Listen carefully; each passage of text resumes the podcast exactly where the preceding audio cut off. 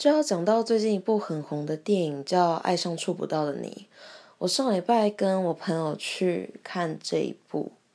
然后它主要是在讲说男女主角因为疾病的关系，他们不能靠彼此太近，不然可能会因为交叉感染而导致病情恶化而死亡。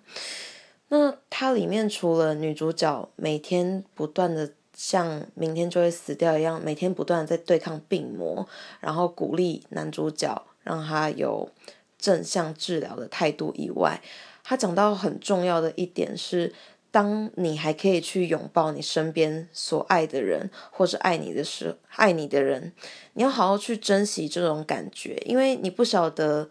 你不晓得什么时候就没有办法再去拥抱彼此。那我就是看到这一段的时候，我就是想到我从来没有抱过我爸爸，那我整个就是哭爆。